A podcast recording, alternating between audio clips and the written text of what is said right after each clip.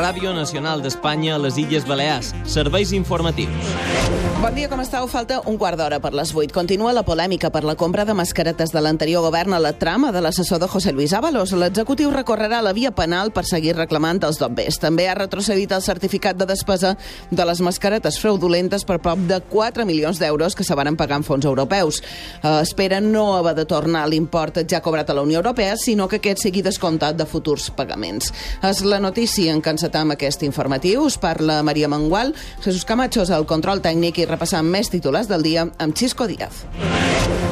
S'aplana el camí per un possible canvi de batllia de Ciutadella. La cap de llista del PSOE a les passades eleccions, Carol Sardà, que no era gaire partidària d'una moció de censura per desollat el PP, ha presentat la seva dimissió. Els metges internistes del Mateu Orfila de Maó estan al límit. El sindicat Cimeval denuncia que no hi ha facultatius suficients per cobrir les guàrdies per mort de les jubilacions i asseguren que en els pròxims mesos la situació pot agreujar-se encara més. I en els esports? Catacó i Mariona Caldentei es proclamen amb Espanya campiones de la Lliga de les Nacions després de superar França a la final per 2 a 0 amb un gol de la davantera mallorquina del Barça. I ara volen saber quin temps ens espera per avui. Agència Estatal de Meteorologia. Ivan Álvarez, bon dia. Bon dia. Avui a les Illes Balears el fort vent seguirà sent un dels grans protagonistes de la jornada, ja que bufarà amb ràfegues que poden superar els 70 km per hora, sobretot a les illes de Menorca i al nord-est de Mallorca. Per la tarda tendiria a perdre intensitat i en general predominarà el cel poc ennuvolat sense esperar precipitacions amb temperatures que pujaran i que ens faran arribar de màxim als 19 graus a Eivissa, 18 a Palma, 16 a Formentera i 14 a Maó.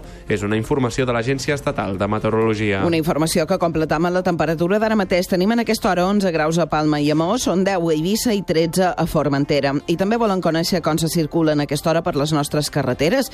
Anem en directe a la Direcció General de Trànsit. Dani Fornés, bon dia. Què tal? Molt bon dia. Pues avui dia molt tranquil. Se nota que no hi ha lots a les escoles, la circulació és bastant més fluida, trobant només algo de tràfic lent a l'entrada a la via de cintura des de l'autopista d'Inca, també a la sortida cap a la carretera Vall de Mossa, a la via de cintura en sentit enraig, trobant petites retencions i també a l'altura de la taulera. Però en general avui circulació tranquil·la, és tot. Molt bon dia. Continua la polèmica per la compra de mascaretes de l'anterior govern a la trama de l'assessor de José Luis Ábalos. El govern actual insisteix que l'expedient per reclamar el sobrecost d'aquestes mascaretes a l'empresa lligada en el cas Coldó no ha caducat. Asseguren que tenen 8 mesos de termini des de la primera reclamació oficial que va ser el passat 24 d'agost. A més, diu el govern que si finalment no prospera el recurs administratiu als tribunals, l'executiu recorrerà la via penal per seguir reclamant els dobbers. Javier Ureñas, el director general de l'Ipsalut. Porque la anterior administración certificase de conformidad este contrato, no pudiésemos avanzar en ese sentido, eso no nos impide que eh, pudiésemos abrir un nuevo procedimiento en vía administrativa en paralelo a la personación que ya saben. El PSOE contradiu aquesta versió, insisteix que els actuals gestors han deixat caducar l'expedient a consciència. Iago Negueruela. Los que exigen responsabilidades a los que hicieron bien el expediente han perdido el expediente. La señora Proens en ocho meses desde luego demuestra ineficacia, incompetencia y veremos qué más demuestra cuando sepamos qué ha sucedido realmente. Al marge de la possibilitat o no de recuperar els dobbers, el govern assegura que l'anterior executiu va acceptar un material que ja havia estat rebutjat anteriorment per una altra administració per defectuós. L'executiu ha demanat formalment personar-se en la causa oberta a l'Audiència Nacional. També ha retrocedit el certificat de despesa de les mascaretes fraudulentes per prop de 4 milions d'euros pagats en fons europeus i que van ser comprades a l'empresa investigada. Esperen no haver de tornar l'import ja cobrat a la Unió Europea, sinó que aquest sigui descomptat de futurs pagaments. Escoltam Antoni Costa, portaveu del govern. A pesar de que hem actuat de forma immediata, hi ha risc de potencial pèrdua de fons de cara en el futur. No parlaré de quanties, podria fer-ho, però no parlaré de quanties. El govern d'Armengol va certificar davant Europa que les mascaretes eren vàlides per obtenir-ne fons mesos després de conèixer que eren inservibles. I després de tota aquesta polèmica, la mesa del Parlament ha admès a tràmit la sol·licitud d'una comissió d'investigació per aquest cas Coldo que ha presentat Vox. La portaveu d'aquest grup, grup parlamentari, Doia Ribas, considera que el més greu és que l'anterior govern s'estorba bastant en reclamar per aquest material defectuós. Para mí los hechos graves son el haber esperado tres años y el haber esperado a que se hayan perdido las elecciones para llevar a cabo esa reclamación. Els altres partits d'Esquerra, més per Mallorca, més per Menorca i Unides Podem, presentaran també una proposta conjunta per investigar els fets al Parlament, incloent també la gestió que ha fet l'actual govern del PP d'aquest expedient de reclamació dels dobbers.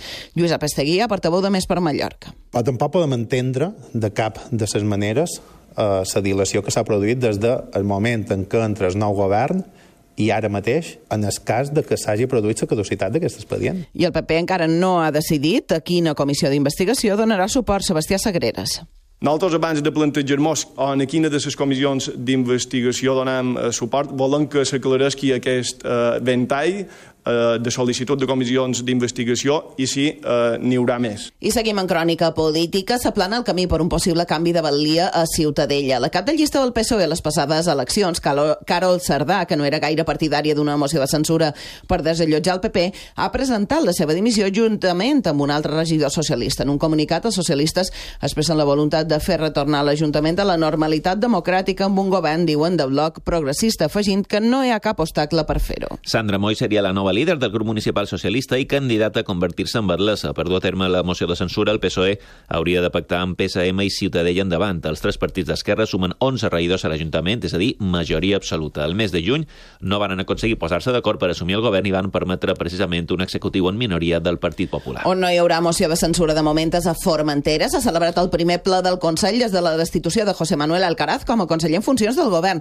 El president Llorenç Córdoba i Sa Unió continuen enfrontats, però de moment votant en bloc per garantir la governabilitat. L'oposició ha rebutjat la petició de Sa Unió de donar suport a una moció de censura. Rafael Ramírez és portavó del PSOE. No es posible, para solucionar un problema personal de dos señores, intenten trasladar esta responsabilidad a los grupos de la oposición. Y esto sí que nos genera mal, mal, malestar y enfado, porque están tomando el pelo a los ciudadanos y a nosotros. I en la mateixa línia s'ha manifestat Alejandra Ferrer de Gent per Formentera. Es solucionin aquests problemes que ja quasi semblen personals entre l'equip de govern i que es posin a, a fer feina en el que li interessa a la, a la ciutadania. I encara un altre punt de política, perquè l'expresident del govern, José Ramon Bausà, ha estat amonestat per assetjament psicològic a un dels seus assessors, així ho ha anunciat la presidenta del Parlament Europeu, Roberta Metsola, arran de la investigació oberta per la denúncia d'afectat a la institució. Es tracta de la sanció més lleu i no comporta la suspensió de la feina ni del sou. I tampoc la pèrdua de dietes. Bausà no ha presentat cap recurs en aquesta decisió, així que la sanció es ferma. Ràdio Nacional d'Espanya a les Illes Balears. Serveis informatius. 7 i 52 minuts. Canviant de tema, anem a Menorca perquè els metges internistes de l'Hospital Mateu Arfila de Maó estan al límit. El sindicat mèdic denuncia que no hi ha facultatius suficients per cobrir les guàrdies per mort de les jubilacions i asseguren que en els pròxims mesos la situació se pot agreujar encara més. Ara mateix només hi ha quatre metges internistes que es troben fent guàrdies i segons el delegat del CIMEVAL a Menorca, Claudio Triai, caldrien 12 facultatius més per poder cobrir-les totes facultatius que estan aquí pues, se n'han anat o s'han anat eh, jubilant. No només eh, hi ha dificultats per cobrir que hi hagi tots els dies un internista de guàrdia per el volum de treball. És dir, ja la situació és pràcticament eh, insostenible. El sindicat demana que les guàrdies es puguin declarar com de difícil cobertura amb incentius perquè els metges de Mallorca es puguin desplaçar a Menorca per cobrir-les. I precisament per fer front a la manca de funcionaris també de l'Estat a Menorca, el delegat del govern a les Illes ha dit a l'illa que faran feina per incrementar el plus d'insularitat. És Alfonso Rodríguez. Llevo dos meses en el cargo pues con el Ministerio de Política Territorial, con Función Pública, hay que llegar también a Hacienda para intentar mejorar ese plus de insularidad, que en algunos casos, desde luego, está muy lejos del, del, del plus de insularidad canaria, eh, pero también es cierto que la realidad del archipiélago canario es diferente a la nuestra. Con todo y con eso, es un plus de insularidad que creemos que tiene que mejorar. I ja ha arribat a Palma el primer dels cinc nous trens elèctrics compres l'anterior legislatura i que han estat finançats en un 90% per fons europeus Next Generation. Preveuen que aquests convois comencin a donar servei al mes de juny, però abans hauran d'incorporar nous maquinistes. El govern preveu incrementar freqüències i horaris dels trens a Mallorca els caps de setmana i vespres anteriors a festius, però encara no sap quan podrà fer-ho. José Ramon Horta, gerent de serveis ferroviaris de Mallorca. A partir d'aquí que tinguem els maquinistes dins l'empresa s'han de formar. Després, un pic que tinguem tot això, després podrem posar això en funcionament, perquè en aquest moments arribant a lo que arribam i no podem posar més trens ni més, ni més màquines.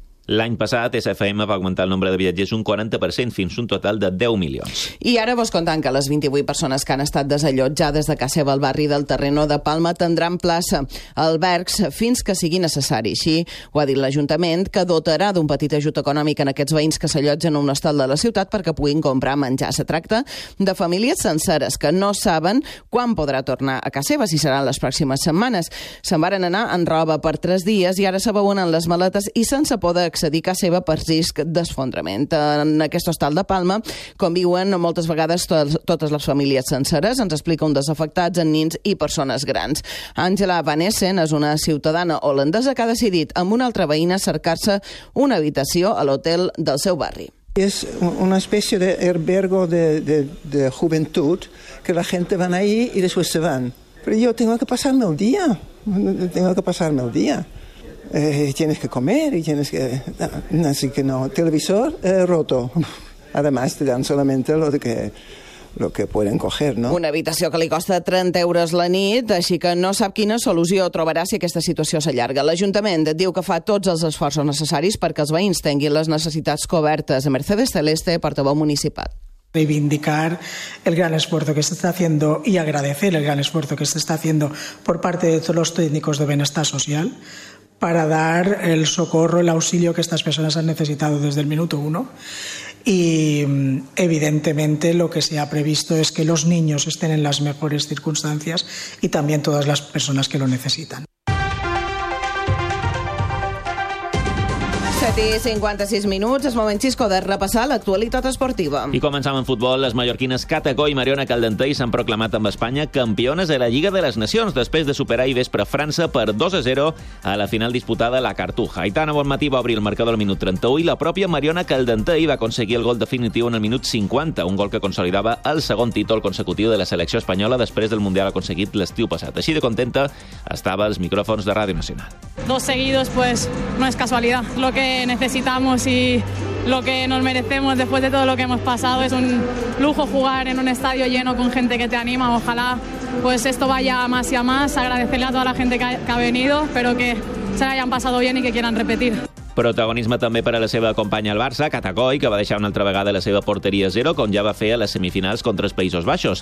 Això tot i jugar contra una selecció França, la qual Espanya no havia guanyat mai en partit oficial. Creo que esta selección tiene para muchos años, vamos a dar guerra, eh, se está demostrando que somos las mejores del mundo y queremos más. Creo que desde antes de empezar el partido teníamos claro lo que teníamos que hacer, el plan de partido, es verdad que no ganamos a Francia nunca, pero más motivación aún para ganar en casa. I a primera divisió, el Mallorca començarà a preparar avui el partit de Lliga de diumenge a les 6 i mitja contra el Girona. Ho farà amb la classificació per a la final de la Copa del Rei a la butxaca. L'equip, de fet, va arribar a Palma i al migdia i va ser rebut per desenes d'aficionats. Sabdon Prats i Antonio Sánchez parlaven així en declaracions a Ràdio Televisió Espanyola. Molt feliç, no? Ara, durant el vol, pues, pensava no? que, que han aconseguit algo històric, grandiós, que, que l'afició i, i els mallorquinistes mos, mos ho mereixíem i, i la veritat que orgullosos d'haver aconseguit aquest, aquesta fita. No? Para nosotros es una alegría ver la ilusión que, le, que les estamos transmitiendo con la Copa y estamos muy contentos. El Mallorca, per cert, coneixerà avui el seu rival en la final de dia 6 d'abril a la Cartuja. A les 9 i mitja, en directe per Ràdio Nacional i per la primera de televisió espanyola, s'enfrontaran l'Atlètic de Bilbao i l'Atlètic de Madrid a l'estadi de Sant Mamés, a la ciutat basca. El conjunt eh, de, el conjunt de l'Atlètic de Bilbao parteixen l'avantatge del 0 a 1 aconseguit al partit d'anada.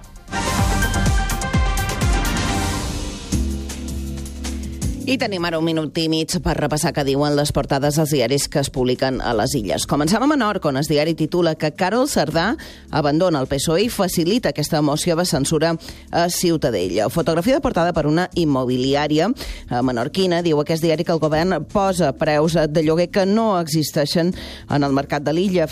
Diu que Menorca se paga fins un 60 més del cost que dicta el Ministeri per les zones tensionades. A les Pitiuses, diari d'Ibiza, titula que gent per Formentera i el PSOE rebutgen eh, donar suport a la moció de censura de la Unió per defenestrar Llorenç Córdoba, fotografia portada per a, a Eivissa, que s'ha convertit en un lloc de venda d'ostres i caviar de productes gastronòmics de luxe.